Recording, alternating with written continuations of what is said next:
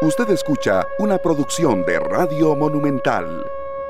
3 de la tarde con 7 minutos. Bienvenidos todos. Muchas gracias de verdad por su compañía, por arrancar una edición más de esta tarde en Monumental, la radio de Costa Rica. Con calma, nos dice Juan Lu Montoya de verdad con calma, hay que, reaccionar en la vida a veces, en la carretera, en nuestros trabajos, en nuestras familias, en nuestras relaciones también, hasta con amigos y de verdad eh, estamos muy contentos en una semana que ha sido muy cargada informativamente, de análisis y demás, agradeciéndole ya al primer invitado que está en línea telefónica con nosotros y que, eh, bueno, eh, es un tema no solamente de mucha actualidad, sino que también muy mediático. Ya vamos a decir de qué se trata. Luzania Víquez, Sergio Castro, un servidor Esteban Arón en compañía de Glenn Montero, quien hoy cumple 15 años de laborar en Monumental. Gracias Glenn, que sean muchos más. Ay, Glenn, felicidades. Llegó a una edad muy linda de, de trabajar acá. O sea, todo un quinceañero, en otras palabras. Un quinceañero. Un quinceañero. Y bueno, amigos, un saludo muy especial para todos ustedes que nos escuchan a lo largo y ancho de nuestro país. Muchas personas nos escuchan en carretera y mientras se desplazan de un lugar a otro. Hay personas en la oficina, hay personas que se conectan a través de Canal 2 Costa Rica, que nos escuchan a través de los podcasts. Bueno, donde sea, que nos estén escuchando. Gracias por elegirnos, gracias por acompañarnos y bienvenidos sean. Les prometemos que hemos eh, preparado un programa lleno de entretenimiento, de información valiosa para tomar mejores decisiones. Bueno, eso es maravilloso y maravilloso encontrar todo, como dice Juan Lu Montoya, con calma. Con calma. A veces toca y cómo cuesta, seamos honestos, ¿verdad? A veces cuesta, es cierto, pero sí todo con calma. Todo con calma. Aquí estamos escuchando una canción de un álbum que se llama precisamente así, Con calma, del año 2022. Este gran artista español nos trae una canción espectacular y creo que eh, parte de la letra dice, hoy me levanté y me encontré que el carro lo dejé mal parqueado y se lo llevó la grúa y siempre me lo estoy tomando con calma. Esa es parte de, de, las cosas que queremos hablar ahora porque en realidad tenemos la oportunidad en algún momento de respirar durante el día y tomarnos las cosas sí, sí, con calma. Ve, ahora que estamos hablando de cosas con calma, les digo cómo me tomé yo voy a un evento con calma. Resulta que yo ando, yo ando carro que no es mío, ¿verdad? Ando literal un carro eh, prestado, alquilado, ¿verdad? Y entonces eh, hoy tenía una cita médica, después me fui a desayunar y entonces era ahí por Barrio Escalante, entonces yo activé mi plataformita aquí, mi aplicación, le puse el número de placa, el tiempo y cuando llego yo a montarme el carro, sorpresa, un parte por mal estacionamiento. De 9 mil y resto. Y yo, ¿pero por qué? Si no estoy en línea amarilla, si estoy con el tiempo, ¿verdad? No, y entonces veo yo y el parte me lo hicieron a las 10 y media de la mañana. Y yo tenía el parquímetro o el, el permiso de parquímetro hasta las 11 y media de la mañana. Ah, no sé qué pasó. En Barrio Escalante, nos decía, perdón. En Barrio Escalante. Revisé mi tiquetito, revisé todo. Entonces, ahora necesito saber cómo proceder. Dicho sea de paso, si alguien sabe, Ojalá que me comente a través de Canal 2 Costa Rica, pero sí, me lo tuve que, tomar con calma. Creo que, eso es un trámite que se hace en la municipalidad. Sí, sí, sí creo que sí también, pero bueno, está en línea telefónica alguien que de verdad, eh, lo bonito de, un programa como esta tarde es que a veces de, las preguntas van surgiendo de repente con lo que nos pasa a nosotros, con lo que le pasa a usted, amigo oyente, amigo conductor. Es don Felipe Venegas, director de operaciones policiales de la Policía de Tránsito, muchos años en carretera, al servicio de Costa Rica en esa, en esa este, mm, trinchera. Don Felipe, muchas gracias. Escuchó usted a mi compañera Luzania. Vamos hoy con un tema de mucha actualidad. No diría solamente la violencia en carretera, sino además hasta los tragos. ¿verdad? Algo que, que, está presente, pero las cifras también demandan un poco más de análisis y de mano dura. 229 conductores multados solamente en los primeros 31 días de enero. Entonces, don Felipe, bienvenido. No sé si quería responder un poco ahí a lo que mi compañera Luzania le pasó. Ay, sí, sí, don Felipe me puede pasar algún tip de cómo soluciono, se lo agradezco porque no sé ni por dónde empezar, don Felipe. Muy buenas tardes, eh, Luzania. Muy, buenas, tardes. para servirles. Eh, sí, Luzania, eh, ese es un trámite y, me pareció escucharle que es una boleta de 9 mil colones, eso es de parquímetros. Y eso, pues, tenés que dirigirte a la oficina de parquímetros en la municipalidad de San José para que, eh, pues, hagas la, la, la, apelación correspondiente, eh, guarde el, el, tiquetito de, la hora, ¿verdad? Eh, eh, que te hicieron en la boleta y el tiquetito, el, la boleta de parquímetros, el aparato, si le pudo sacar fotos y toda la cuestión, pues para que lo presente como, como, prueba para eh, pues que fue una mala aplicación, una mala decisión del, del, compañero municipal que, hizo el, trámite. Perfecto, bueno, aquí ya lo, yo lo, anoté todo, don Felipe, porque sí, se imagina qué cosa más linda, tras de que me prestaron el carro y devolverlo con multa, no, no, no me parece un muy buen plan, ¿verdad? Como siempre, pasan las cosas cuando uno pide las cosas prestadas. ¿Verdad? Don Felipe, ¿y eso, eso es un trámite que se puede hacer, qué sé yo, mañana o hay que esperar ciertos días hábiles para poder proceder? No, no, eso se puede hacer inmediatamente, inclusive te puedes haber dirigido directamente a la municipalidad en el momento que te, que te hicieron la, eh, la boleta, desde ese momento ya puedes presentarte a la municipalidad porque eso es un trámite ya meramente interno y directo de la municipalidad. Perfecto, muchas gracias don Felipe por la ayuda personal. Don Felipe, y, también... Eh, y, con el otro tema, pues sí, preocupante totalmente el tema 229 eh, casos positivos de alcohol en carretera y es que hay que ser sinceros, ¿verdad? Esto es una muestra muy muy pequeña de lo que posiblemente de la cantidad de conductores que anduvieron eh, bajo los efectos del alcohol en el mes de, de, de, enero, en los primeros 31 días del año, y esto pues es, nos hace un llamado a la cordura, ¿verdad? Un llamado a la conciencia, a la responsabilidad que tenemos que tener como ciudadanos, como conductores, y este pues evitar este tipo de conductas que a lo único que llevan es a problemas.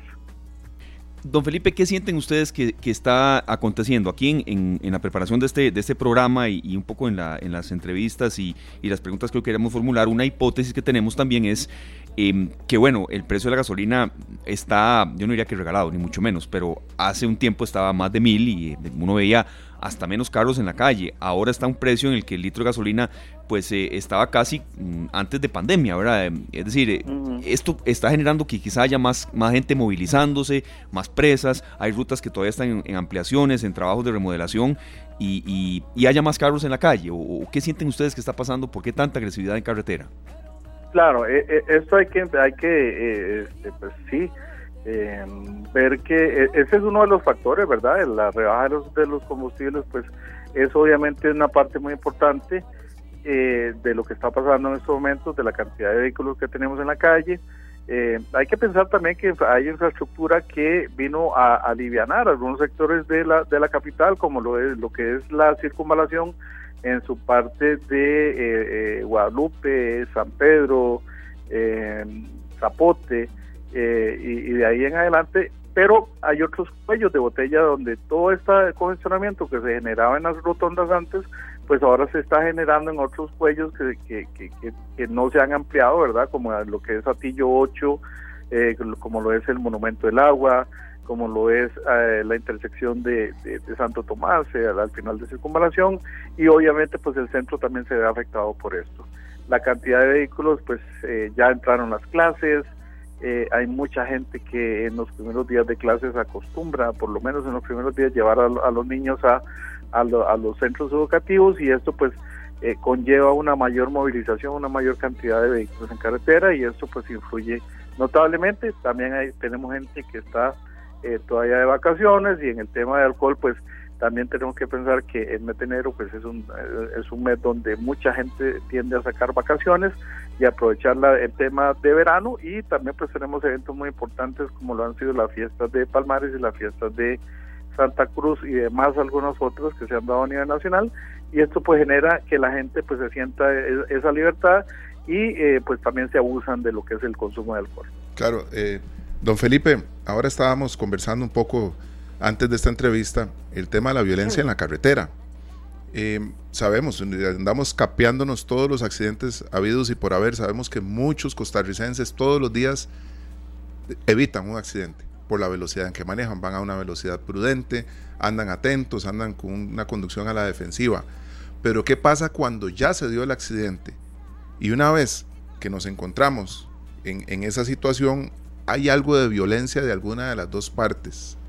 ¿Cuál es la recomendación? Porque a ustedes les tiene que tocar llegar a un montón de lugares en donde lo primero que se encuentran son dos, dos personas que, están a punto de irse a los golpes. Casi tienen que ser psicólogos ustedes, Sí, sí. Ahí hay que llegar a muchísimos accidentes. Actualmente hay que llegar uno y ser, este, pues, eh, un, juez, ¿verdad? Un pacificador de, la situación, eh, indicarle a la gente, pues, que ya, ya la situación que se dio, se dio. Eh, obviamente, pues, hubo algún alguna inobservancia, alguna descuido alguna cuestión que, que, que que se dio para que se para que pasara el accidente. A nadie le gusta tener un accidente, pero bueno, eh, no, no todos somos tan precavidos o, no, no somos tan tan eh, cuerdos en carretera para conducir y esto pues genera accidentes.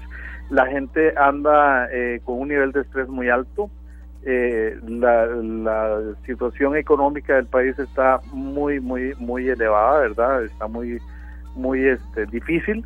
Y esto pues genera que nadie pues tener un accidente sale caro eh, hay reparaciones se complica la existencia y esto pues genera ese estrés y esa eh, frustración que se que se ve evidenciada en, en los golpes en carretera eh, en los daños que queremos proporcionar al otro usuario, ¿verdad? Porque a, veces se está dando mucho eso de que alguien golpea mi vehículo, entonces yo me salgo de mi vehículo, agarro un, bate o algún eh, eh, elemento para agredir, una barra de, hierro, y le voy y le proporciono daños también al, al, al, otro al otro vehículo y esto pues se da muchísimo desdichadamente eh, pero es consecuencia, pensamos nosotros, de eh, pues la misma situación y el mismo estrés eh, que, se, que, se está dando en carretera y otros factores pues que influyen. Nosotros tenemos que llegar a pacificar, a, tratar de solventar este tipo de situaciones y tratar de convencer a la gente que ahí no van a solventar nada y este pues tampoco haciendo una situación de esa van a solucionar nada, sino que van a, complicar más el problema. Don Felipe, a veces, eh, bueno, se dan ya los lamentables incidentes en, carretera, como ustedes dicen, ustedes median para que no lleguen a ese paso, a ese punto. Pero bueno, de hecho hace algunos días presenciamos, eh, porque se hizo viral eh, por medio de las redes sociales, cuando un motociclista le quebró los espejos y golpeó el carro que, que conducía la exministra de Salud, Jocelyn Chacón, la doctora Jocelyn Chacón. Y yo, creo que todos eh, hemos visto a alguna persona involucrada en, algún hecho violento en carretera. Yo siempre les cuento aquí a los compañeros y a los oyentes, don Felipe, que hace unos meses, aquí en la rotonda, aquí mismo en la Uruca, eh, dos personas empezaron a pelear, no sé, porque uno le rayó al otro, no ni sé qué tontera era, y uno sacó un machete, como que iba, eh, iba a ir a cortar el pasto, ¿verdad? Entonces, ¿cuáles podrían ser las consecuencias de esas personas?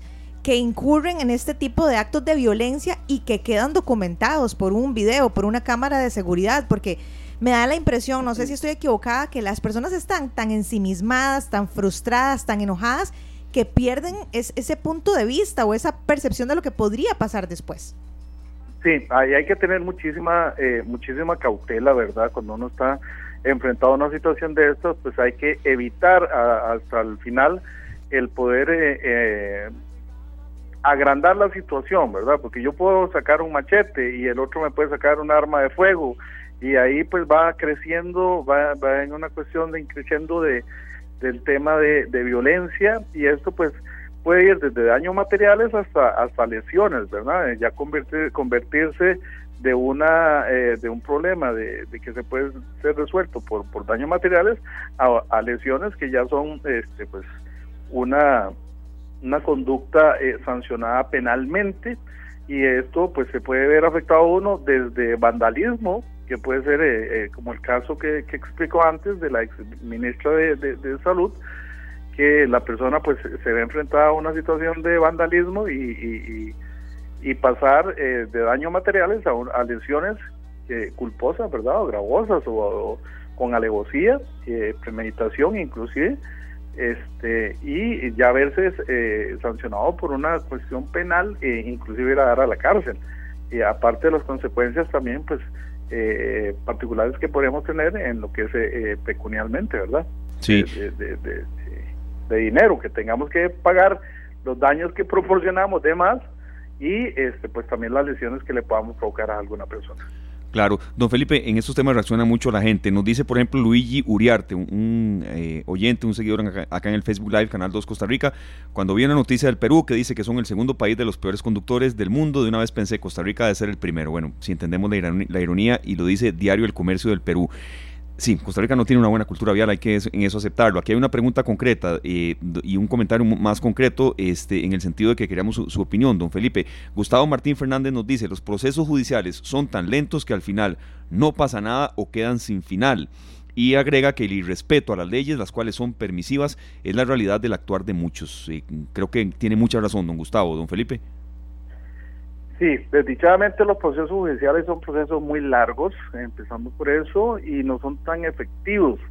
Eh, ¿A qué me refiero con esto? Porque eh, muchos procesos judiciales donde una persona pues resulta eh, culpable, ¿verdad?, de haber provocado daños o lesiones inclusive a alguna a un tercero, a una, a una tercera persona, este pues tal vez no tiene un medio económico para, para pagar esto y no tiene tampoco nada que embargar. Y además de eso pues tenemos que iniciar otro proceso aparte de haber ganado el, el, proceso judicial en el juzgado de tránsito este tenemos que iniciar otro proceso judicial para eh, eh, ejecutar la condena. Eh, esto significa que va a durar más tiempo y si la persona no tiene algún medio para poder pagar estos estos daños o esta eh, cantidad de dinero que tiene que pagar, pues eh, resultan eh, en, situaciones donde tiene que verse una, un embargo de bienes y si no tiene bienes, pues también nos vemos ya en una indefensión donde no podemos cobrar absolutamente nada. Desdichadamente así funciona y pues habría que, que ver de reformar. Nosotros hemos propuesto en, algún, en alguna medida que todos los vehículos deberían de, pasar, de, tener en este país al menos una póliza a terceros obligatoriamente, que eso vendría a solucionar muchos de estos temas, ¿verdad? Claro que sí, don Felipe, nosotros muchos hemos sido pues parte de algún tipo de colisión o algún accidente con nuestros vehículos, ya sean motocicletas o automóviles, y hay una cuestión muy importante que deberíamos de, de recibir de parte de ustedes, que creo que es fabuloso. Ustedes son parte de esa mediación ¿qué tan fácil puede ser eh, llegar a, una conciliación? Algo que se pueda recibir el, tema de, por parte de las aseguradoras que se presentan normalmente a los accidentes y que puedan los dos involucrados llegar a un acuerdo que el mismo eh, oficial de tránsito tiene una bitácora donde puede anotar eh, donde puede anotar algunas cosas importantes y los dos involucrados pueden firmar y, llegar inmediatamente a un acuerdo. Es bueno tenerlo claro, por si a uno se le presente y saber que el mismo oficial puede mediar ahí. La, la ley autoriza, ¿verdad?, lo que son eh, los arreglos eh, rápidos, los arreglos extrajudiciales, donde eh, los involucrados en un, en, un, en un accidente pues pueden eh, sencillamente hacer un arreglo extrajudicial, llamar a su aseguradora, aceptar la responsabilidad del caso y entre aseguradoras se existen los convenios, ¿verdad? Ya para eh, poder eh, solventar y, evitar, primero que todo, toda la traba burocrática que se lleva en los juzgados y este pues hacerlo de la forma más rápida a través de las aseguradoras y, y de ahí es la propuesta nuestra de de que todos los vehículos eh, obligatoriamente deberían de tener una póliza eh, voluntaria, perdón, una póliza obligatoria, a, por lo menos de daños a terceros, donde, bueno, si yo provoco les, eh, daños a, una, a, un vehículo y donde no hay involucradas lesiones a, personas, pues pueda sencillamente hacer ese tipo de, de arreglos que hoy por hoy existen entre aseguradoras y este eh, solventar ese tipo de situaciones. También sí, nosotros pues eh, a veces uno pues le puede recomendar, ¿verdad? A, los usuarios que es mejor, como dice el dicho, a veces es mejor un mal arreglo que un buen pleito, porque en los pleitos únicamente pues eh, al final terminan ganando casi que solo los abogados, porque se convierten en incobrables que al final nadie nos va a pagar el, los, los, los daños que, hemos, que ha tenido nuestro vehículo. Claro que sí, nosotros pues eh, cooperamos en ese sentido, pero eh, es, algo que ya queda muy a criterio de cada, cada uno de los usuarios y a veces pues es desdichadamente con los herramientas que hay actualmente cuesta mucho eh, amarrar ese tipo de de, de, de, compromiso, ¿verdad? Para de que una persona sí efectivamente me va a terminar pagando y a veces pues se dan este tipo de situaciones que también hay que decirlo, que hoy te dicen que sí, sí te voy a pagar, pero mañana ni siquiera me acuerdo ni, quién es usted. Entonces, eh, sí hay que tal vez hacer algún tipo de, de, eh, algún tipo de normativa que, pueda, primero que todo, obligar a que todos los vehículos tengan que tener una póliza eh, obligatoria de daños a terceros al menos, y pues también llenar ese tipo de formularios como se está haciendo con los que sí tienen póliza. Qué interesante esto que usted menciona, don Felipe. Yo me quiero unir a ese llamado porque yo siempre he creído que es indispensable que uno tenga el carro asegurado. Si está dentro de nuestras posibilidades, contra todo, pues mejor. Pero si no, contra terceros, porque Dios no lo quiera. Pero se imaginan ustedes lastimar a alguna persona en carretera, ¿verdad? o, no sé, chocar con una casa, qué sé yo, ¿verdad? Tantas cosas que uno se imagina. Entonces no debería uno atreverse a sacar el carro si no tiene uno por lo menos ese seguro de daños a, terceros. Don Felipe, yo quiero preguntarle cuáles son los errores más comunes que cometemos cuando ya estamos involucrados en un accidente de tránsito. O sea, cuáles son los sí y los no ya dentro de un accidente de, de tránsito. Se lo pregunto porque creo que todos eh, a veces decimos, ¿será que llamamos al tráfico? No, si podemos arreglar nosotros. ¿O será que llamamos a la aseguradora? Eh, no, pero es que estamos haciendo mucha presa. Eh, no sé, voy a comentarle a don Felipe que hace un tiempo a mí un muchacho me, me chocó y venía borracho e hizo a irse. Ah, sí, sí, usted ¿Se acuerdan? sí, entonces yo ahí como la más detective, yo ahí hice a grabarlo y no lo dejé irse y todo, pero yo dije, a la mano del señor que no me saque este muchacho un arma, porque entonces usted que está inmerso dentro de este mundo, ¿qué nos puede decir? ¿Qué sí y qué no hacer? Eh, ya cuando estamos involucrados en un lamentable incidente de estos?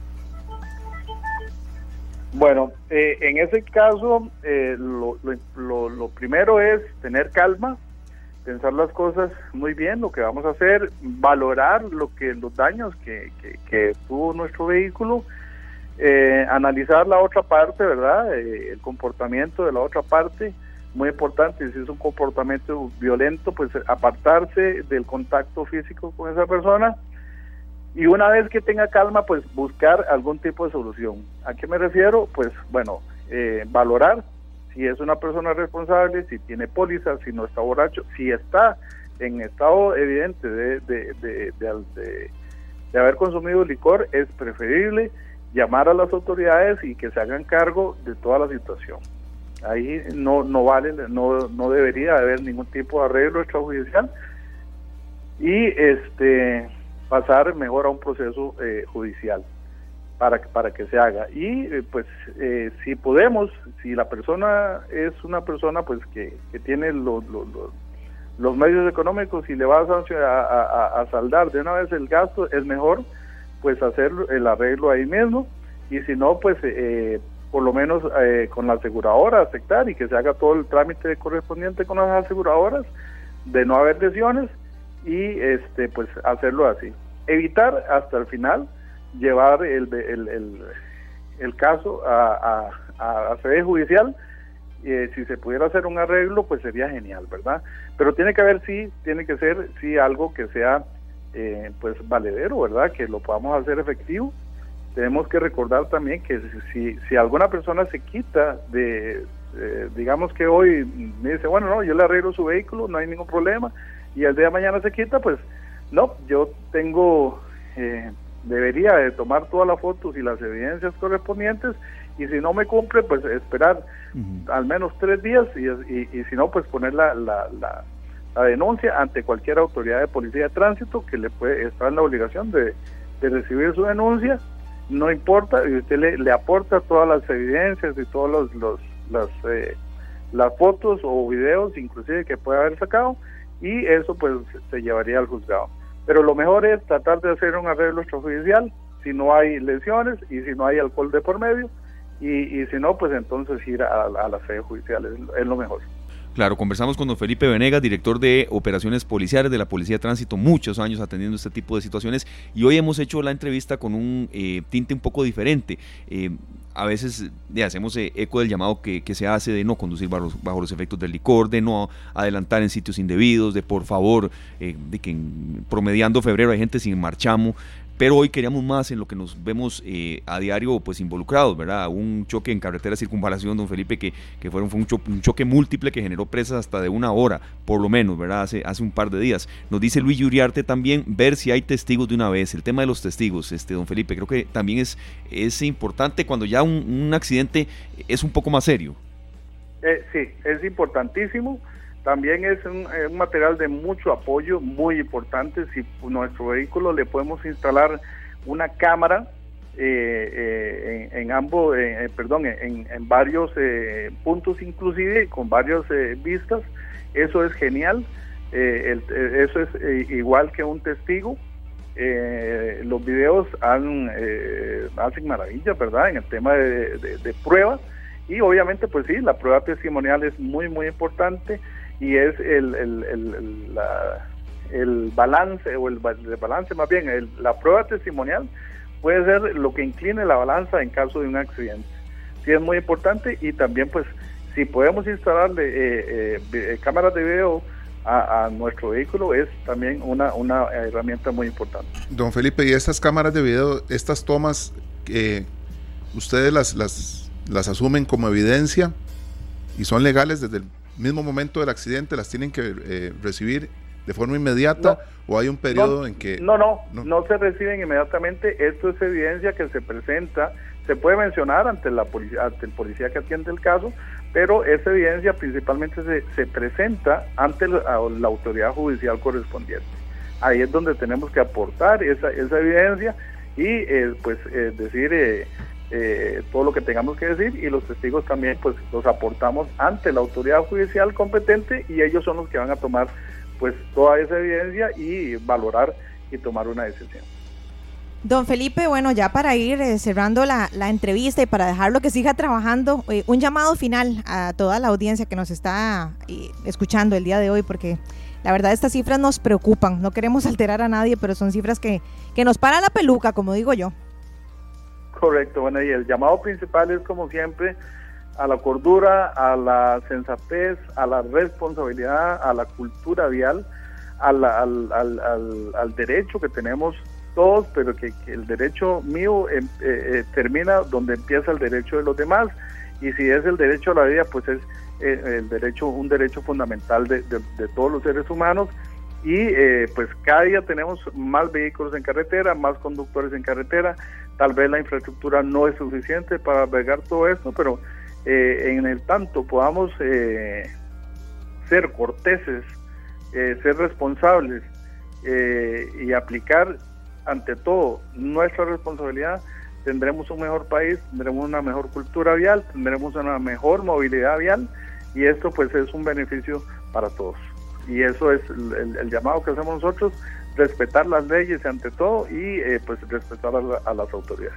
Sí, don Felipe, muchas gracias, de verdad. Incluyo ya una, última coletilla aquí, es que eh, nos, reportan y nos dicen por acá que es muy cierto, incluidos los peatones, ¿verdad? A veces uno ve gente cruzando la calle con el celular prácticamente eh, de encaramado casi que en los ojos y, no se dan Como que se creyeron diule. Es que de verdad es cierto eso. Don Felipe, los peatones también. En otros países hay multas, creo que, no, en Costa Rica también, pero de ahí que eso se respete y se cumpla, bueno, bueno, sí, sí, eh, eh, eh, obviamente aquí cuando hablamos de, usuarios de la vía estamos hablando de todos, ¿verdad? Desde el peatón, desde los niños que usan nuestras calles, nosotros como adultos, como peatones, como conductores de, vehículos, como ciclistas, tenemos esa responsabilidad, todos es, es, un sistema vial que debemos de, ser responsables todos y en el tanto seamos responsables, pues este vamos a tener todos ganancia. Hacerles un llamado o decirles, anunciarles que eh, en el próximo mes estaremos iniciando una campaña muy importante para visibilizar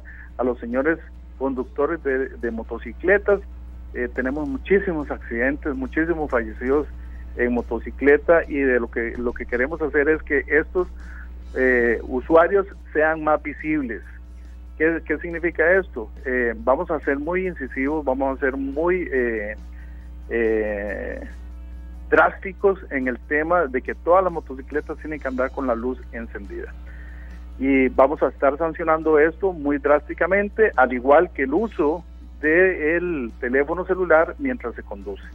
Y debemos de recordar, no es solamente hablar, sino que ahora tenemos un problema más serio, que la gente anda viendo redes sociales, hablando en redes sociales, escribiendo en sus eh, teléfonos mientras van conduciendo. Y esto pues genera muchos accidentes donde hay involucrados este donde hay involucrados motociclistas que se mueren eh, a, raíz de un accidente de tránsito. Y pues eh, queremos hacer este este este énfasis y vamos en los próximos meses a partir de marzo eh, a ser muy drásticos en estos dos aspectos para, uno, visibilizar a los señores motociclistas y dos, para llamar la atención de los demás usuarios en carretera, incluyendo los eh, peatones que también andan con el celular hablando o escribiendo, cruzando calles y atravesándose a los carros.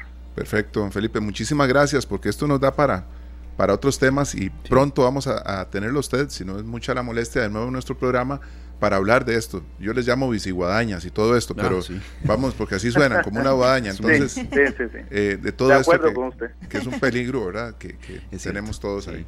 Perfecto, don Felipe, muchísimas gracias y bueno, ahí lo estaremos molestando próximamente. Muy amable. muchas gracias a ustedes y por la oportunidad. Gracias. Don Felipe Venegas, director de operaciones policiales de la Policía de Tránsito, usted que nos escucha en su carro, eh, que nos escucha donde sea y que en algunas horas abordará su vehículo o que viene a hacerlo, de calma al volante, paciencia, de verdad, planifiquemos mejor las rutas y sobre todo, eh, es una frase que de verdad la he leído, a veces el volante se convierte en un arma, entonces tengámoslo muy en cuenta porque las cifras de verdad de la Policía de Tránsito revelan algo muy, muy elevado en cuanto a, datos para nada positivos en este año que llevamos, don Sergio. Una noche de estas iba yo para, para eh, andaba por San Rafael de Escazú y ahí en la intersección, que uno se dobla a la derecha, agarra la carretera vieja hacia Santana y, si sigue directo hacia el centro de Escazú. Bueno, en ese cruce iba un muchacho en bicicleta manejando con la mano izquierda la bicicleta sin ninguna luz, sin nada refractario. Pero, Ojalá ropa oscura. ¿Cómo es? Reflectivo. Y hablando por, y, contestando mensajes en el celular. Ah, Entonces, uno, uno entiende que hay que respetar la distancia, que hay que. Pero hasta dónde la paciencia, porque tampoco. ¿Verdad? Un muchacho que anda sin casco, anda ahí en media calle hablando por teléfono, eh, sin, ninguna, sin ninguna luz, sin nada que realmente a la andan cascos apropiados, de verdad, De, todo hay. Totalmente, vea, esto que estábamos comentando no lo dije, no lo dije en el, en el desarrollo de la entrevista ni en el programa, lo dijimos antes cuando estábamos aquí tomando café con el, chocolate que los invité y demás. Este, medio chocolate que nos ah, invitó. Sí, bueno, este, y, ya no, no, no lo hago muy largo, ya está Pulo y yo y demás, no, pero de verdad, quitando un poco la ironía, y, de verdad queremos ser constructivos en esto. Yo les conté que hoy en Tibás vi a un muchacho en, en estas bici guadañas, Sergio, iba hablando por celular, pero pues, cuál manos libres ni nada, iba haciendo un zigzag que yo, bueno, vaya usted despacio, porque si no aquí vas, vas a generar un accidente. Y él, ¿qué estaba haciendo? Estaba en su operación frijoles. Por supuesto, se veía que estaba buscando cómo dejar el pedido, pero el muchacho iba totalmente haciendo zigzag. Entonces uno dice, a estaciones y haga la llamada eh, a, la, par de la parada. Eso fue ahí cerca de, eh, del Ricardo Saprisa, la verdad. Entonces, esto uno lo ve todos los días. Entonces, eh, sepamos que, que, en la calle puede estar hasta un escenario de accidente. Así es, hacemos un llamado a la prudencia, a la, a la cortesía, a la precaución. Y nosotros pendientes de, saber, sabiendo que, que Esteban en, en, ese lugar donde ve ese estadio y todo, tiene mucha paz. ¿verdad? Entonces, ah, sí, claro Compañeros, es momento de ir a un corte, ya, porque ya, ya Paul está aquí, ya tenemos que ir a un corte, después hablamos de fútbol. Vamos con Sass de desde Francia, Jebu se llama la canción, ya regresamos. Leva mi vida. Bueno, yo no voy a cantar más porque si no podría yo eh, hacer que la persona que está conduciendo su vehículo en este momento tenga algún altercado en carretera y eso es justamente lo que queremos evitar. Pero bueno, me encanta que Glenn haya puesto esta canción porque se llama Buenas Noticias de Chenoa y ya tenemos por acá a Paul Ulloa que yo espero que comience eh, este informe con una buena noticia. ¿Será que sí, Paul? Esperamos. Lo estoy viendo así, busque, que busque, busque, que busque, a ver si encuentra. ¿Dónde estaba la noticia? ¿Dónde está la buena noticia? ¿Dónde, dónde, dónde la tenía? Sí, sí tengo una buena noticia. Excelente, qué bueno, Paul. ¿Cuál va a ser esa buena noticia? Eh, la empresa Boston Scientifics abrirá una nueva planta en Cartago y ya anunció que eh, abrirá plazas para eh, para esta nueva apertura de esta nueva planta son 1.200 puestos de trabajo. O sea, es un número importante. Así que eh, dentro de estas buenas noticias hoy queremos compartir precisamente que Boston Scientifics abrirá una nueva planta en Cartago, generará 1.200 empleos. Eh, esta empresa de dispositivos médicos que anunció su expansión de operaciones al sumar ya una tercera planta en Cartago. Recordemos que ya esta empresa emplea más de 7 mil personas en el Coyol de la Juela y en la Aurora de Heredia, así que eh, se diversifica con una nueva planta y esta estará ubicada en Cartago. 1200 y ya abrió la, la posibilidad de comenzar a, a contratar las personas que podrían llenar esa vacante. Así que... Qué buena noticia. Es una buena noticia. Eso a mí me alegra muchísimo porque Boston, eh, no porque yo haya trabajado ahí, bueno, si gustan pautar aquí también lo pueden hacer porque lo que voy a decir es muy bueno, pero es una empresa muy buena, muy estable, una transnacional y, las y sí conozco muchas personas que, que trabajan o han trabajado ahí y bueno, sí es una, una, empresa con una oportunidad de crecimiento para sus colaboradores muy alta. Entonces me alegra muchísimo que estén ofreciendo empleo en Costa Rica y sobre todo que ahora se vayan para el otro lado, ¿verdad? Porque necesitamos que hayan oportunidades laborales en todo el país. No, y, a veces uno aquí damos eh, siempre eh, cabida a una feria de empleo si son 10, 15, hasta 5, de verdad, puestos de trabajo. Incluso cuando, cuando tenemos aquí el bloque, cuando la pandemia estaba en lo peor y empezó a reactivarse la economía, ni se diga, pero es que es una cantidad muy alta, ¿verdad? Sí, Hablamos de más de 1200, 1200 empleos. Eh, la dirección para la cual ustedes, si, si tienen la opción de aplicar para una vacante, bueno, eh, está en nuestras redes sociales y está en una nota que ya publicamos en www.monumental.co.cr.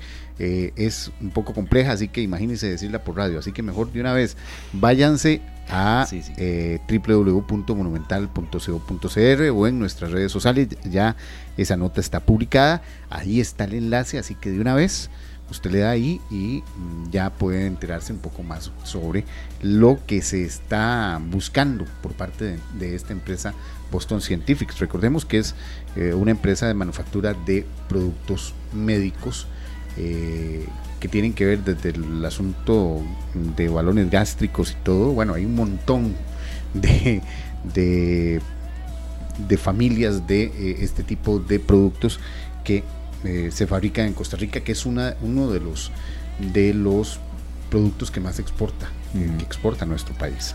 También, bueno, podemos meterlo dentro de las buenas noticias, la Universidad de Costa Rica inauguró el primer y hasta ahora único centro de investigación en cirugía y cáncer de Centroamérica.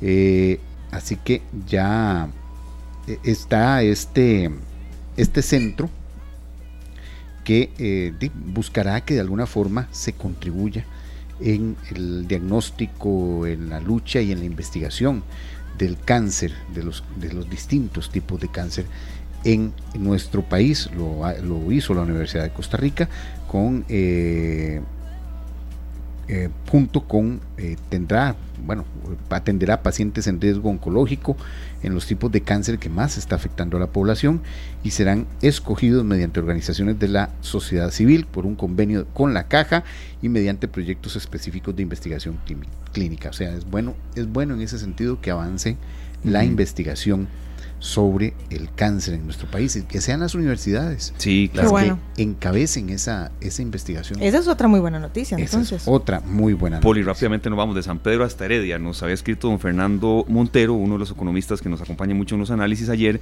Eh, ayer fue un programa pues bastante, digamos, movido.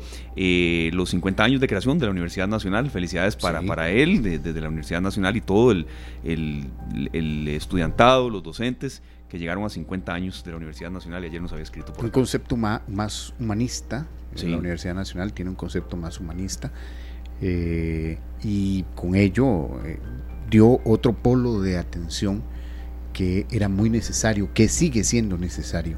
No podemos dejar, eh, mucho se ha hablado de que las ciencias exactas, tenemos que invertir en ciencias exactas, sí, es cierto hay que meter a los niños y a los jóvenes y a las niñas y a las jovencitas en ciencia, sí, es el futuro, pero también, también no podemos dejar de lado que hay otro ámbito que para ayudar a esas personas y que tengan las capacidades para seguir creando el futuro, también se necesita, se necesitan las ciencias sociales, sí, que es muy importante. Eh, también hoy queríamos resaltar eh, bueno, el, canciller de la República está de visita en Turquía. Y fue, fue felicitado y se agradeció eh, al gobierno de Costa Rica por un costarricense, por un solo costarricense, este costarricense llamado Manuel Núñez Chavarría, que reside en, en Turquía, que hay, que hay que empezar ya a hacer este punto porque la radio no solo es inmediatez noticias, sino que también educa. Turquía era el nombre, es el nombre que adoptó Turquía ¿Por qué? Porque en inglés se parece mucho al pavo. Turkey. inglés, turkey. Bueno, entonces Turquía de un, hace algún tiempo eh, cambió oficialmente su nombre.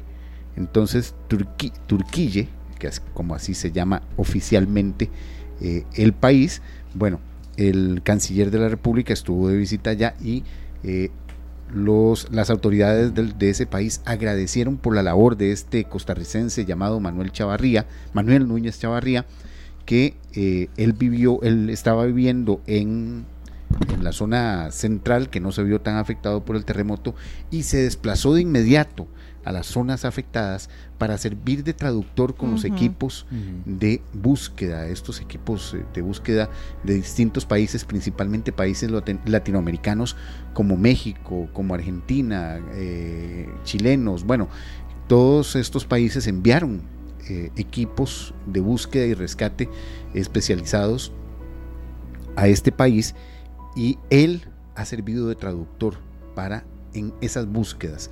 Ahorita ahorita estaba estaba Manuel se llama, ¿verdad? Manuel Núñez Chavarría. Que por cierto, habla más de cinco idiomas, compañeros y amigos oyentes. Entonces, imagínense, es una, una eminencia y qué bonito que pueda poner ese conocimiento, esa pasión que tiene por los idiomas al servicio de las demás personas, ¿verdad? Para poderse comunicar porque de hecho hay videos que se han vuelto virales, pero si uno se pone a ver, hay una traducción que es bonita, otra traducción es más dura, otra traducción tiende a ser hasta frustrante y estamos hablando del mismo video, entonces qué importante es también empaparnos de, las noticias, pero de fuentes certeras. Y ojo con eso. Vamos a hacer la operación rastreo para esta tarde. Un, un cable internacional que hace, entró hace 15 minutos, que dice que los rescatistas logran sacar vivo a un niño de 12 años entre los escombros de un edificio del Distrito Central de Antaquia en la provincia de Hatay a, unas 200, a las 260 horas del primer terremoto. O sea, ya esto todavía hay gente que puede estar viva. Dios mío, eso es impresionante. ¿Cuántas horas? ¿200? 260 horas. Sí. Así que... Vi uno muy, muy fuerte también emotivo de un perrito eh, que, que, lo lograron rescatar y que duró aproximadamente 45 minutos ya, ya cuando ya están tratando de extraer al, animal y de verdad que, ha sido muy, muy conmovedor lo que ha pasado allá en Turquía y Siria. No, no, estoy impresionada con, con, este niño, porque yo ayer o anteayer, más bien, perdón, eh, estaba viendo una noticia de un hombre que lograron sacar vivo después de 198 horas y ya eso a mí me impactó. Y ahora este niño, 160 horas, definitivamente Dios tiene un propósito grande para él. Bueno, y todavía eso quiere decir que todavía hay gente que puede estar claro. Eh, viva entre los escombros y es necesario precisamente que los equipos de búsqueda tengan esta ayuda importante, la ayuda importante de alguien que conozca, conoce el idioma, mm. que puede alertar, que puede ayudar en ese sentido eh, para, eh, para precisamente proceder a un rescate, mm, a un rescate eh, efectivo. Eh, ya en otras informaciones un poco menos, eh, mm, menos positivas, bueno, recuerdan que hace algún tiempo mm, se firmó ya en nuestro país la ley para atraer inversiones fílmicas. Bueno, se firmó en el 2021 esta, esta ley. Bueno, ahí preguntando y preguntando, nos hemos dado cuenta, y esta es una nota de nuestro eh, compañero Juan Enrique Soto, eh, que el reglamento para atraer, el reglamento de la ley para atraer inversiones fílmicas sigue sin ser publicado todavía. O sea, la ley no puede aplicarse, mm. no pueden hacerse las, eh, las, las, extensiones y las ayudas para que los equipos fílmicos puedan venir al país a, a realizar su trabajo pese a que esta legislación se firmó en noviembre del 2021 y entró a regir en mayo del año pasado. Según lo que ha dicho eh, Procomer, se envió un informe de el MEIC envió un informe de mejora eh, regulatoria con varias observaciones, que es lo que está atrasando precisamente que se haga ese reglamento. Esperamos que realmente se pongan se apresure un poco esto, porque sí, es muy necesario en estos momentos traer cualquier, este tipo de inversiones, no cualquier tipo de inversiones, este tipo de inversiones que es positiva, positiva para eh, nuestro país y que nos puede ayudar eh, mucho en materia económica. También los diputados acaban de informar que retomarán el próximo lunes la discusión sobre la Defensoría o el Defensor de los Habitantes, como que ya se pusieron de acuerdo por lo menos para seguir con la discusión.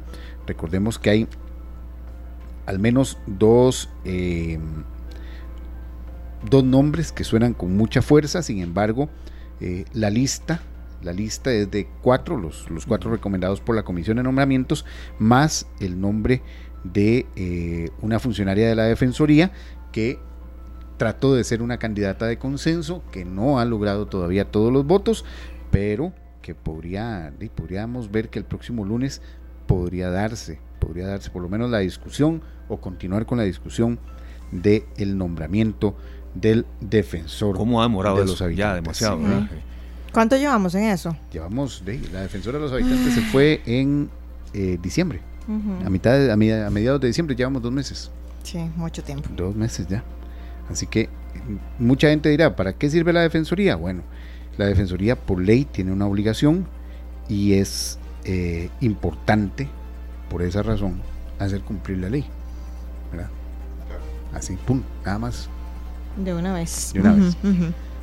Y más que todo, en el campo internacional les cuento, ha trascendido, además de las noticias un poco más eh, serias, como por ejemplo la Unión Europea que está pidiendo que Nicaragua dé marcha atrás a el haberle eliminado la eh, nacionalidad a los opositores eh, y disidentes que expulsó.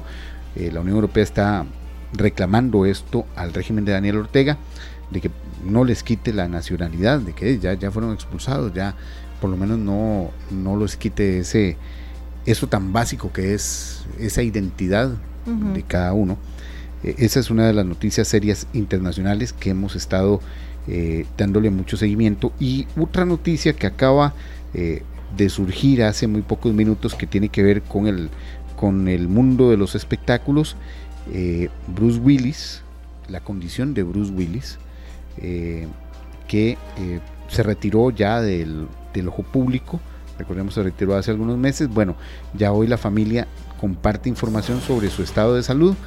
Padece de una forma de demencia eh, y mm, más bien podría, podría esta tener, ser progresiva, no tener ya un punto de reversible, así que Ahora, Paul, tengo una pregunta con, esta noticia, porque yo ya había escuchado que Bruce Willis tenía eh, esta enfermedad.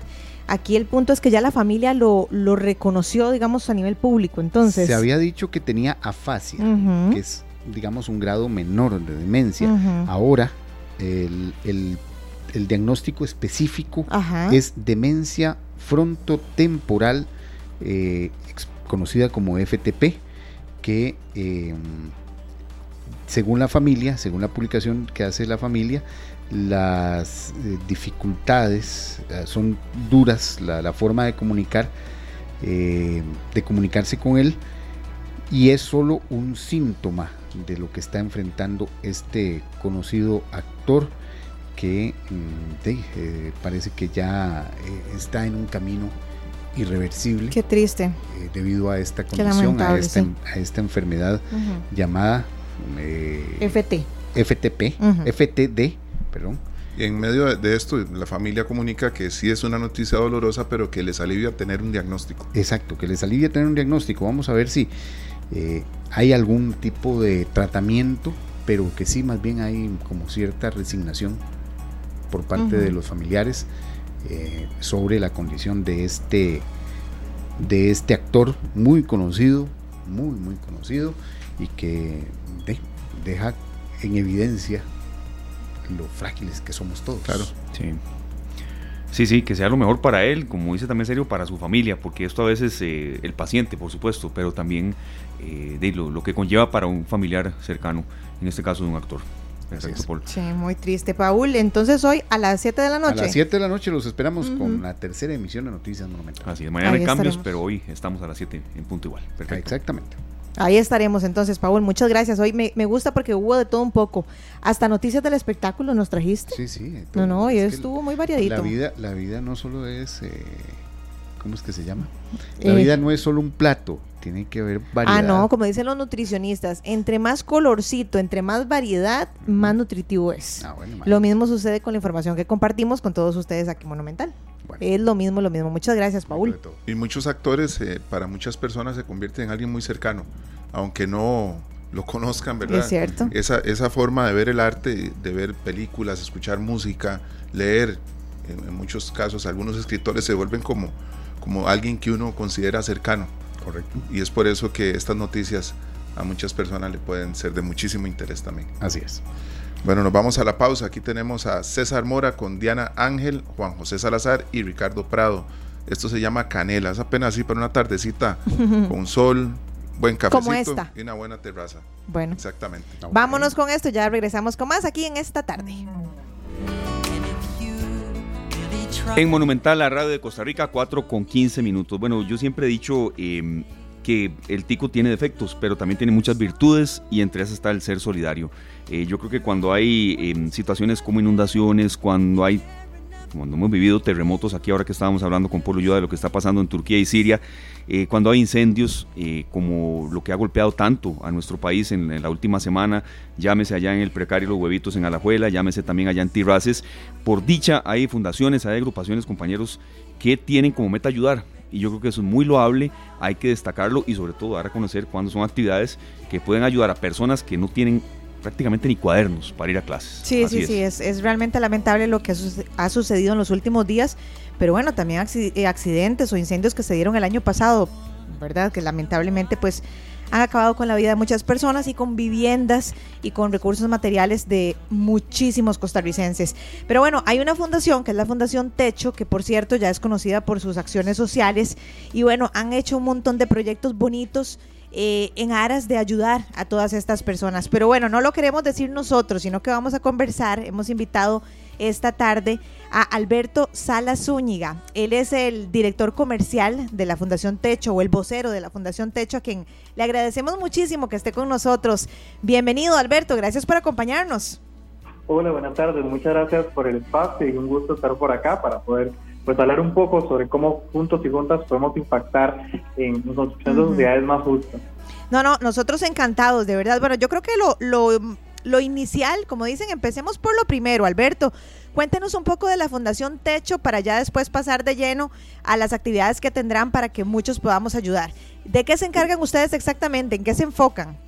Claro, bueno, Techo es una fundación eh, presente en toda Latinoamérica y el Caribe. Acá en Costa Rica tenemos ya 16 años de trabajar por la superación de la pobreza. Muchos nos recuerdan o nos conocen por un techo para mi país, un rojo por un techo con que fueron marcas o campañas que en su momento pues calaron mucho en, la sociedad costarricense y particularmente pues nosotros lo que hacemos es trabajar en los asentamientos informales de, Costa Rica eh, en búsqueda de la superación de la pobreza. ¿Cómo lo hacemos? Nosotros lo que hacemos es trabajar articuladamente con los vecinos de estas comunidades y bajo un proceso, un programa, buscamos desarrollar habilidades comunitarias con el fin de que ellos puedan salir hacia adelante en su situación de pobreza y paralelamente con esto ejecutamos proyectos de infraestructura comunitaria que permita mejorar la, calidad de vida y el hábitat de, estas familias, ¿verdad? Intentar pues brindarles esos mínimos derechos que todos y todas eh, en gran cantidad deberíamos estar disfrutando. Particularmente también trabajamos con los que son jóvenes eh, en promover la acción social y, y el sentido de pertenencia, es una responsabilidad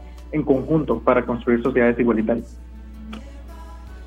Don Alberto, ustedes tienen ahorita un festival que sabemos que va a ser Esperemos que sea un éxito y pues queremos que le cuente a la gente que nos escucha acá en esta tarde de qué se trata y cómo esta, este festival maravilloso va a contribuir con todas estas familias. Sí, correcto. Bueno, nosotros eh, estamos realizando nuestra segunda edición del Techo Fest. El Techo Fest es un evento eh, musical, artístico, en el cual reunimos a diferentes artistas nacionales con el fin de que los jóvenes puedan encontrar un espacio de expresión urbana eh, en donde puedan sentirse parte de, una causa, de un, sentimiento común, de, manera segura y, positiva. Y en este caso, paralelamente a este festival, pues eh, la recaudación de los fondos en este evento va destinado a poder reconstruir eh, viviendas que fueron afectadas por dos incendios en, el precario, como se conoce, o el asentamiento informal, en el caso de nosotros, los huevitos o bendición de Dios en Alajuela. Eh, este evento pues se realizará este propio sábado 18 a partir de las 4 de la tarde en el Parque La Libertad, en Patatá de Desamparados, y contará, como les comenté, con una gran lista de artistas nacionales como Sin Cecilia, como 424, Tercer Piso, Lía Sample, diferentes DJs, con el fin de que, bueno, los jóvenes vayan, puedan disfrutar un poco, pero al mismo tiempo podamos aportar de alguna u otra manera en eh, que estas familias que en este momento están aún más vulnerabilizadas puedan tener pronto una solución concreta de vivienda eh, en este momento pues tan complejo para ellos. Claro, Alberto, eh, nos preguntábamos aquí, creo que la gente también eh, es bueno que lo sepa, eh, ¿qué se puede llevar para donar? ¿Hay alguna contribución que se dé? Es decir, toda esta mecánica que por supuesto también es importante ir y divertirse, pasarla bien, pero saber que hay gente que está necesitando y mucho. Sí, en realidad, bueno, las personas pueden acceder a la venta haciendo una donación de 10 mil colones. ¿Cómo la pueden hacer? Tenemos dos canales de donación. Uno es a través de la plataforma de Yo Me Uno de Bacredomatic, únicamente deben buscar, por ejemplo, en internet, lo pueden buscar así, les va a aparecer como Yo Me Uno Techo Fest, o bien pueden ingresar a nuestro site oficial del festival, que es costarrica.techo.org slash techo-fest, en el cual van a encontrar como toda la información. También pueden ingresar a nuestro Instagram, arroba techocr, en donde encontrarán igual la misma información para poder acceder a, la adquisición de estas entradas. Por otro lado, también pueden hacerlo por medio de la plataforma Simpe Móvil al 7235-2853. Donan igual el monto de 10 mil colones y con eso enviarlo a nuestro WhatsApp para recibir la entrada. Don Alberto, perdón, perdón, 7235-2853. Correcto. Ese es el Simpe, ¿verdad? Perfecto, 72 35 28 53 para, para quienes quieran hacer una donación a través de Simpe. Adelante, por favor. Sí, es correcto. Pues nada, eh, al final estos medios eh, son los canales que tenemos abiertos y aún así el propio sábado y pueden llegar al Parque de la Libertad, a la entrada del Parque de la Libertad y seguirían habilitadas en la compra de entradas de manera física o por medio del centro móvil eh, sin ningún problema. La idea es que podamos recaudar la mayor cantidad de fondos para poder eh, reconstruir estas viviendas y aún así, si las personas tal vez no, no pueden participar el sábado de, del evento, a partir del día domingo lanzaremos una campaña de recaudación de fondos, igual seguida al Techo Fair, con el fin de seguir recaudando la mayor cantidad de fondos para estas viviendas. Alberto, en el caso de este festival que va a ser el 18 de febrero, eh, de ya este fin de semana, ¿verdad? Prácticamente. Eh, ¿Cuáles son los grupos invitados que, que, estarán ahí para que empecemos a antojar a toda la gente a que vaya, que se acerque y sobre todo que colabore con esta linda causa? Claro, bueno, van a contar con más de 10 artistas nacionales, entre solistas, bandas y DJs. Tendremos artistas eh, como 424, Sin Cecilia, Silvestre Amarte, Valeria Kiss, Kendall Peña, Lea Sample, eh, Mel Souler, Tercer Piso, Gemetista, Kemi Rocket, Punka, con el fin de, bueno, ellos hay toda la voluntad del mundo para poder aportar al, proyecto y al, festival y vamos a tener como diferentes ambientes, entonces pues las personas que tienen como un gusto un poco de indie, de pop, de rock, va a haber de todo un poco y también pues bueno, va a ser este espacio de DJs en donde bueno, también pueden ir a disfrutar un poco de la música, bailar, brincar un poco y bueno, pasar una buena tarde-noche eh, aportando de alguna manera. Claro, Alberto, una consulta. Eh, a estas eh, cruzadas la gente se quiere unir, de verdad, y, a veces cuando, cuando hay eh, ejemplos así, la gente va, disfruta, dona, pero después dice, bueno, ¿y cómo me puedo unir a una, a una campaña así? Lo hemos visto, por ejemplo, con Chepe Cebaña, lo hemos visto con la Fundación Lifting Hands allá en Escazú. Eh, si la gente quiere unirse a Techo, especialistas que quieren donar eh, sus horas laborales, ya sea como comunicadores, como dentistas, como también organizadores de eventos, ¿ustedes están recibiendo voluntariado o, está cerrado eso? ¿Cómo, ¿Cómo está toda esa manera de operación? Nosotros tenemos voluntariado abierto todo el año eh, de diferentes maneras, eso es lo bueno, entonces podemos aportar de muchas maneras y si bueno, tenemos aristas profesionales, también podemos impactar dentro del techo. Eh, nosotros tenemos un programa voluntariado en el cual las personas pueden eh, hacer un voluntariado permanente, que es cuando brindan de manera como regular cierta cantidad de horas a la semana, al mes, para atender una tarea o para focalizarse en un proyecto en particular y de esa manera como potenciarlo. Y de otra manera también pueden participar abiertamente de nuestras construcciones, de cualquier evento como la colecta o, eventos de estos de recaudación, en los cuales sociales, pues te a través de nuestras redes sociales y puedes eh, pues ser parte. Si quieres hacer como un voluntariado un poco más eh, profesional, un poco más profundo, puedes eh, ingresar igual. Lo más sencillo en este caso es ingresar a nuestro Instagram, escribirnos, hey, quiero ser voluntario y nosotros le vamos a compartir el contacto directo de la persona con la cual puede coordinar para hacer un proceso de inserción, conocer un poco más de la organización e identificar dónde puede aportar mejor. Em, Alberto, nos gustaría, casi le cambio el nombre, casi le digo Felipe, ¿no? que fue nuestro primer invitado. Alberto, quisiéramos que nos cuente un poco de otros proyectos que ustedes han hecho o causas en las que han estado involucrados, porque sabemos que este no es esta no es la primera vez que ustedes se solidarizan con el dolor de las personas, con la pérdida de bienes, etcétera. Y si hay alguien que nos está escuchando en este momento y que tal vez no está familiarizado con la Fundación Techo, cuéntenos un poco de esos proyectos anteriores que han hecho, de que le han devuelto la sonrisa a muchísimas personas que, de que pensaron que no volverían a sonreír. Claro, en realidad, bueno, Techo es una de las organizaciones eh, a nivel no solo costarricense, sino a nivel LATAM, que está siempre presente en las emergencias. Tenemos pues una capacidad muy amplia de poder atender emergencias que afectan pues al final a las diferentes eh, poblaciones de nuestro país, principalmente a los más vulnerables. Eh, en, el caso, en el caso particular del techo, hemos tenido presencia en momentos muy exactos que tal vez han generado que los costarricenses nos reconozcan más rápido. Uno de ellos, y el más conocido tal vez, o el más histórico, fue la presencia que tuvimos en el terremoto de Cinchona, eh, en el cual pues llegamos a construir una maratónica de viviendas, de casi 200 viviendas, en las cuales pues atendimos a estas familias, ¿verdad?, afectadas por este terremoto. Después de ahí hemos tenido presencias como por ejemplo en Palmar Sur, en, el desalojo que hubo en esta, en esta zona, que fueron alrededor de 150 viviendas. Durante ETA y OTA también estuvimos presentes, principalmente con la región zona norte, para poder apoyar en este proceso. Durante pandemia estuvimos presentes durante los dos años más fuertes, ¿verdad?, de pandemia, con todo este tema de, eh, bueno, mandamos a las familias, las personas a la casa, pero cómo hacerlo si tal vez no tenés una vivienda, tal vez no tenés que comer, no tenés cómo limpiarte las manos siquiera. Entonces, eh, estuvimos muy activos con la parte de entrega de eh, insumos básicos como alimentación, higiene, maternidad, para poder atender pues, a las familias que se encontraban más vulnerables en este proceso. Y también, pues, la última, tal vez, eh, emergencia en la cual estuvimos muy presentes fue durante las lluvias de agosto de, del año pasado, ¿verdad? Que también, pues, fueron bastante perdón, del año antepasado, que fueron bastante fuertes y que afectaron mucho, principalmente a la zona sur y a la zona de Limón, eh, en la parte de, de, de y similares, en donde también estuvimos presentes con entrega de kits y atendiendo a estas familias que fueron vulnerabilizadas por las lluvias.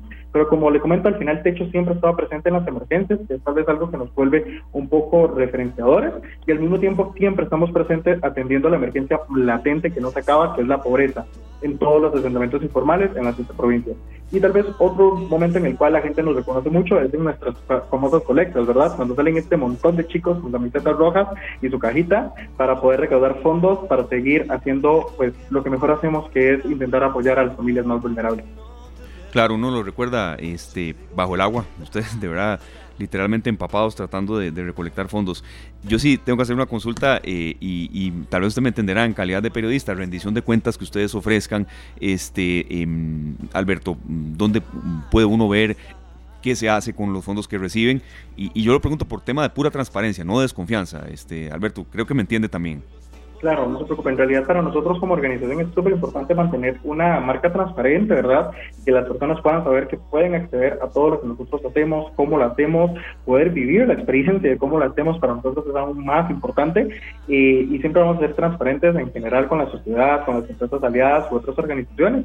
Eh, si gustan saber pues qué hacemos, cuándo lo hacemos cómo lo hacemos, pueden ingresar a nuestras redes sociales donde publicamos absolutamente todos nuestros impactos en el territorio. Adicional a eso, también pueden ingresar a nuestra página web, costarrica.techo.org, y ahí podrán encontrar nuestros estados financieros, nuestras rendiciones de cuentas, qué es lo que estamos haciendo, cómo lo estamos haciendo. Y si no, pues también pueden acercarse acá a nuestra sede en San Pedro, en donde pueden también pues hacer cualquier consulta abierta a cualquiera del equipo sobre qué estamos haciendo en el territorio. Alberto, solo tengo una última consulta. Bueno, ya usted nos dijo las maneras de ayudar eh, para, para este evento que van a tener el 18 de febrero, pero si alguien quiere ayudar a lo largo del año, ¿lo puede hacer por las mismas vías, por el mismo Simpe Móvil o cuál sería la forma para colaborar? Sí, es correcto. Nosotros recibimos donaciones eh, durante todo el año. Pueden hacerlo a través de Simple Móvil, como les dije, 2853 o también como les pueden ingresar a la página web costarrica.techo.org y darle en el clic al botón donar. Está así en la pura página web, en una esquina, dice donar y a partir de, ese botón pueden hacer cualquier transferencia. También pueden convertirse en socios. Estas personas que tal vez tengan una motivación de dar una donación un poco más recurrente y no tener que estar pues mes a mes enviando el dinero, pueden inscribirse como socios de nuestra familia de techo, que es como se llama nuestro programa, y mensualmente se le hace una deducción a la tarjeta eh, con la cual, pues bueno, aporta al Programa Nacional de Vivienda y al mismo tiempo eh, puede participar de todas nuestras construcciones, de todos nuestros eventos y recibe toda la información de lo que hacemos de manera más eh, particular, por decirlo de alguna manera. de acuerdo. Alberto, bueno, no, le agradecemos muchísimo y le deseamos lo mejor. yo diría que no a ustedes, sino a la Fundación en general para este maravilloso festival que será este fin de semana. Muchas gracias. Muchas gracias a ustedes por, por, la oportunidad de tener el espacio y esperamos que, este mensaje llegue a la mayor cantidad de costarricenses y que puedan de alguna manera aportar a seguir construyendo mejores sociedades, más igualdad. Perfecto, gracias Alberto Salas, director comercial de eh, Techo. De verdad que estas em, actividades uno tiene que impulsarlas y sobre todo ir, ¿verdad? La gente que, entienda. Ahora, si la gente no puede ir, hay varios canales también para, para ayudar. Rápidamente, en, en, tema de lo que se puede donar, 300 metros este de la Embajada de Colombia, Barrio Dent, Barrio Dent San Pedro, Contiguatacobel de San Pedro. Eh, se puede, al valga el comercial ahí, ¿verdad? No importa. Ya la gente sabe por dónde es. Entonces, alimentos no perecederos, agua potable, artículos de higiene, artículos de maternidad, ropa limpia y, por favor, eh, en buen estado, ¿verdad? Lo que, lo que Por favor. sí.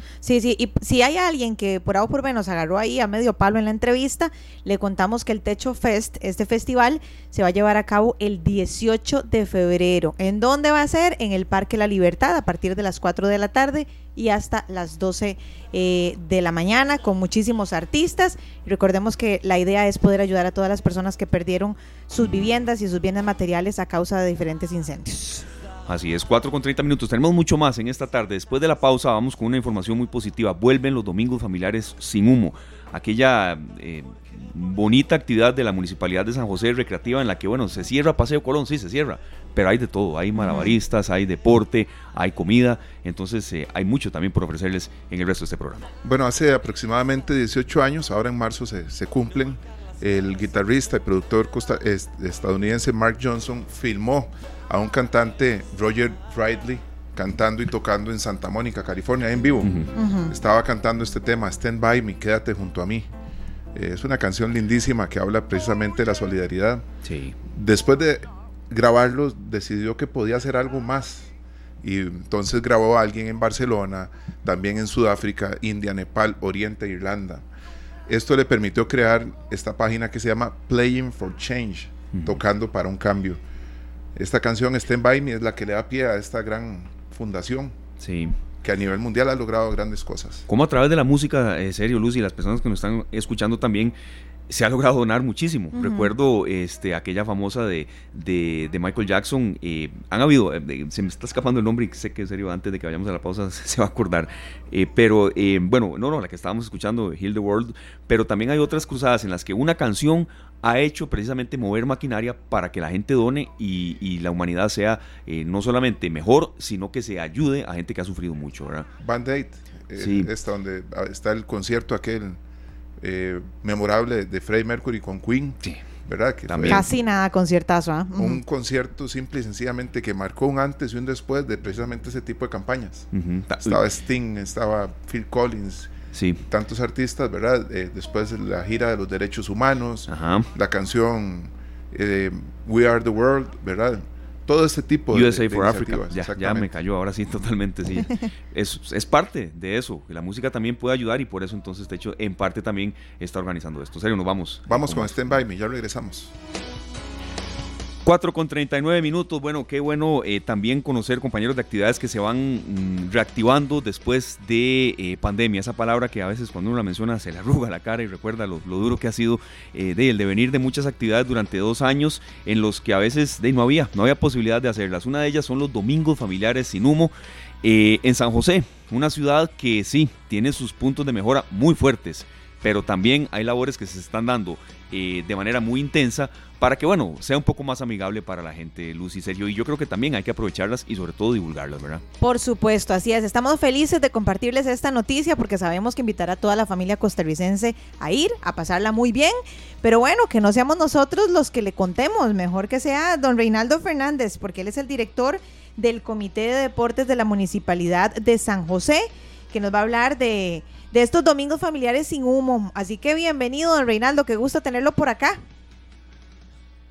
Hola, hola, buenas tardes. Eh, ¿Qué tal todos? Muchas gracias por la oportunidad y darle a conocer a la ciudadanía un poquito acerca de los proyectos de, deporte y recreación del Comité Cantonal, de la Municipalidad y especialmente de Domingos Familiares sin Humo, que comienza el próximo domingo 26 de febrero en su lugar eh, usual y tradicional, que es el Paseo Colón. Cuéntenos un poquitito, don Reinaldo, de qué consisten los domingos familiares sin humo para las personas que no han tenido la oportunidad de ir en ediciones pasadas, ¿qué pueden encontrar ahí? Correcto, bueno, como sabemos, la pandemia nos ha eh, impedido una serie de actividades, entre ellas el, deporte y la recreación eh, física se han visto bastante menguadas. Eh, afortunadamente, eh, la situación actual nos permite volver a la normalidad en, varias de las actividades, en muchos de los programas deportivos y recreativos y uno de ellos eh, tradicional en nuestro municipio es Domingo Familiares sin Momo. A partir del 26 de febrero y durante cuatro domingos consecutivos eh, se estará cerrando la arteria principal de nuestra capital, el Paseo Colón, y estaremos instalando ahí el parque recreativo urbano eh, más importante que se instala en Costa Rica. Eh, este consta de siete cuadras. Vamos a tener actividades eh, diversas para toda la familia, desde niños hasta los adultos mayores. Vamos a tener también actividades que, que van a atender mascotas, actividades para personas con discapacidad, etcétera, etcétera. Este año eh, con el concurso y el apoyo de la empresa privada, especialmente de la Toyota, que se va a hacer cargo de una cuadra frente a la Purdy Motors, eh, de un parque eh, para patinar y para andar en bicicleta BMX, también de McDonald's, que va a implementar frente a la McDonald's del Paseo Colón el tradicional canopy urbano que siempre se instala en en Domingos Familiares sin Humo y otras atracciones importantes de recreación. Eh, eh, y por último, también la empresa Claro que va a instalar un parque infantil con diversos juegos y actividades y atracciones para los más chiquitines de la familia. Claro. Eh, además de estos tres, de estas tres cuadras que van a ser operadas por estos tres patrocinadores privados, eh, vamos a instalar también una cuadra aquí en el centro Colón, la primera cuadra eh, del parque va a ser dedicada a una sola, a una zona de inflables y de juegos recreativos y tradicionales, fundamentalmente para niños y jóvenes. Después en la cuadra que está frente a la MPM vamos a tener ahí una tarima con diversas atracciones con el tradicional concierto de 12 de mediodía a 2 de la tarde y además de eso en la mañana con una serie de exhibiciones y de concursos que, van a permitirle a toda la familia participar. También la tradicional clase de bailoterapia a las 8 de la mañana que permitirá eh, le permitirá a todas las señoras y a todos los señores que son eh, asiduos practicantes de este deporte o esta manifestación recreativa eh, participar en, una clase de bailoterapia o, de zumba. Eh, también vamos a tener otros juegos, vamos a tener una cuadra completa de eh, otras manifestaciones recreativas, vamos a instalar una cancha de 3x3 o de baloncesto 3 contra 3 para que la gente pueda llegar a jugar, vamos a instalar canchas de de fútbol reducido, en espacio reducido, para que también los jóvenes puedan recrearse eh, en fútbol. Eh, vamos a tener también clases de tenis, vamos a tener exhibiciones de artes marciales, de taekwondo, de karate, eh, vamos a tener eh, una dos exhibiciones, dos veladas de lucha libre, también para toda la para toda la población que, le gusta eh, este deporte. En fin, yo creo que la gama de actividades es bastante, variada y vamos a, lograr satisfacer todas las preferencias o la mayor parte de las preferencias que tiene la gente. Don Reinaldo, señor. Perdón, perdón que, que me corté ahí, es que eh, se me hace muy, muy interesante esto que tiene que ver con las bicicletas, patines, mascotas y patinetas que podrían estar presentes ahí pero que sí y que no, porque no es lo mismo que yo lleve un chihuahua a que yo llegue con un Rottweiler. o un pastor alemán. Entonces, eh, eh, sería bueno como para que toda la gente aproveche y vaya, pero que vaya con las condiciones correctas. Igual puedo llevar mis patines, si se puede patinar a lo largo y ancho de todo de toda el área cerrada, o si va a haber un, lugar específico para las bicicletas BMX y para los patines o alguien que lleve patineta. Perdón que, que le cortara así, pero es que de una vez aprovechamos y empezamos a listar lo que necesitamos para pasarla bien ahí.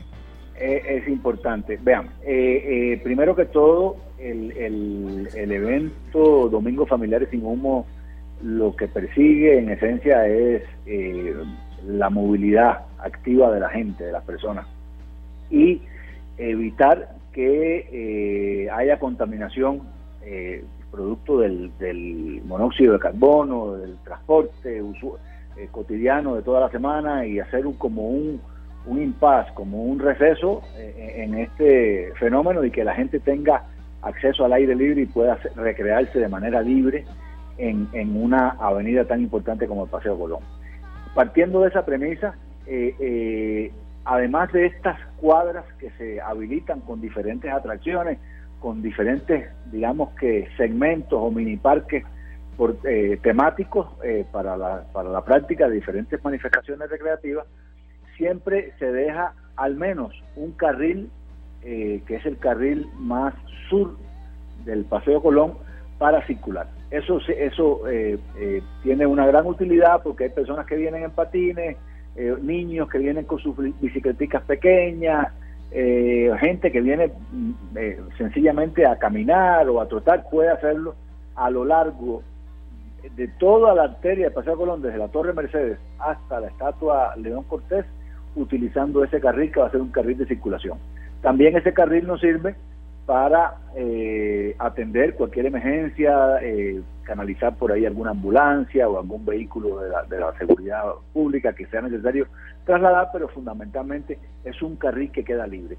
Partiendo de ahí, del segundo carril, tercero y cuarto, ya se hacen los diferentes corrales, eh, con las diferentes atracciones. Respondiéndote la pregunta del, del skatepark, eh, en la cuadra de la Purdy Motors, eh, les decía que es la cuadra Toyota, ahí se va a hacer un, gran skatepark para, la, para las patinetas, con obstáculos, toda la, toda la el equipamiento que requiere esta disciplina y también para la práctica de, la, de las bicicletas BMX eh, se va a hacer ahí en ese mismo en ese mismo sector. En cuanto a las mascotas, eh, lo hemos eh, eso lo estamos trabajando con una con una comisión especial que se va a encargar de esta parte y va a ser allá en la última cuadra pegado a la torre Mercedes. Va, van a haber diferentes procesos, exhibiciones, van va a haber incluso castramiento de o castración de mascotas, pero previa cita eh, estaremos dando a conocer eh, posteriormente cómo se va a hacer, cómo se van a hacer estas estas citas eh, y con y con respecto al tema de las razas, bueno, hay, hay toda una legislación en, esta materia. los perros tienen que ir acompañados de su de su amo, en este caso, de su dueño, deben ir correctamente sujetados deben ir con su bozal, o sea, con todas las normas de seguridad y van a estar aislados en esta última cuadra que les estoy mencionando. Perfecto, muchas gracias, don Reinaldo. Sí quería aprovechar para una, una consulta sobre el tema, el tema de transitarte. Sé que habrá transitarte en el marco de los domingos familiares sin humo. Cuando ha habido el FIA, cuando ha habido este tipo de actividades, eh, se llenan, de verdad, a la gente le encanta. Eso es un fiestón, es un holgorio, es una belleza. espacios. Entonces, ¿qué tiene el transitarte, este, eh, don Reinaldo? es, importante lo que mencionas y es bueno que la población conozca que de los cuatro domingos que mencioné, los tres primeros son en el Paseo Colón.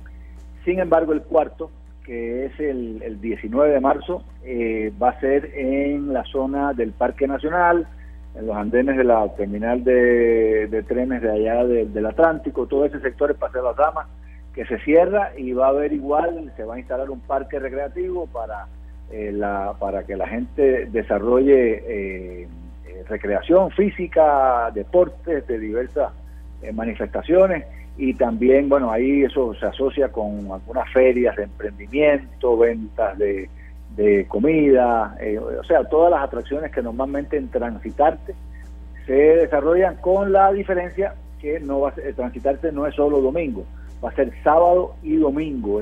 con eso se cierra la, temporada y eso eh, corresponde a el fin de semana de 18 y 19 de, de marzo. Bueno, son cuatro domingos para aprovecharlos, ¿verdad? Domingo 26, domingo 5 de marzo, domingo 12 y domingo 19. Cuatro domingos seguidos para disfrutar de este espacio. Sí, Sergio y Luzania y don Reinaldo. Y estas actividades uno no puede anunciarlas de un día antes, por eso las cogimos hoy, en esta tarde, que la gente vaya sabiendo eh, que son cuatro y que bueno, eh, ojalá eh, el año que viene sean seis y ahí sigamos poco a poco con más, ¿verdad? Gracias, don Reinaldo. Muchísimas gracias a ustedes, más bien invitar a toda la población que nos acompañe a partir del otro domingo arriba, el, el 26, y que podamos compartir en el Paseo Colón una linda fiesta eh, que venga a aportar calidad de vida, venga a aportar salud y sobre todo felicidad a la gente. Ahí nos veremos, don Reinaldo, ni lo dude. Muchas gracias, que tenga una linda tarde. Gracias a ustedes. Gracias. Qué bonita esta noticia, me encanta que regresen ese tipo de actividades, ya era justo y necesario. Yo, creo que uno tiene que tener un balance, ¿verdad? Sí, que, dicha que se den. Eh, San José tiene muchos puntos de mejora. A mí, caminar por el centro de San José, que no lo hago mucho, pero eh, lo he tenido que hacer en algunas ocasiones eh, en los últimos dos meses, y no, es muy agradable que digamos. O sea, uno no puede. Bueno, Glenn que pasa todos los días lo sabe, pero también hay que destacar cuando hay cosas buenas, de verdad que es así. Y estos domingos familiares sin humo se llenan. Ahí hemos visto algunas fotografías eh, que nos eh, suministraba la gente de, la, de comunicación de la Municipalidad de San José, que gracias por el contacto que nos hicieron.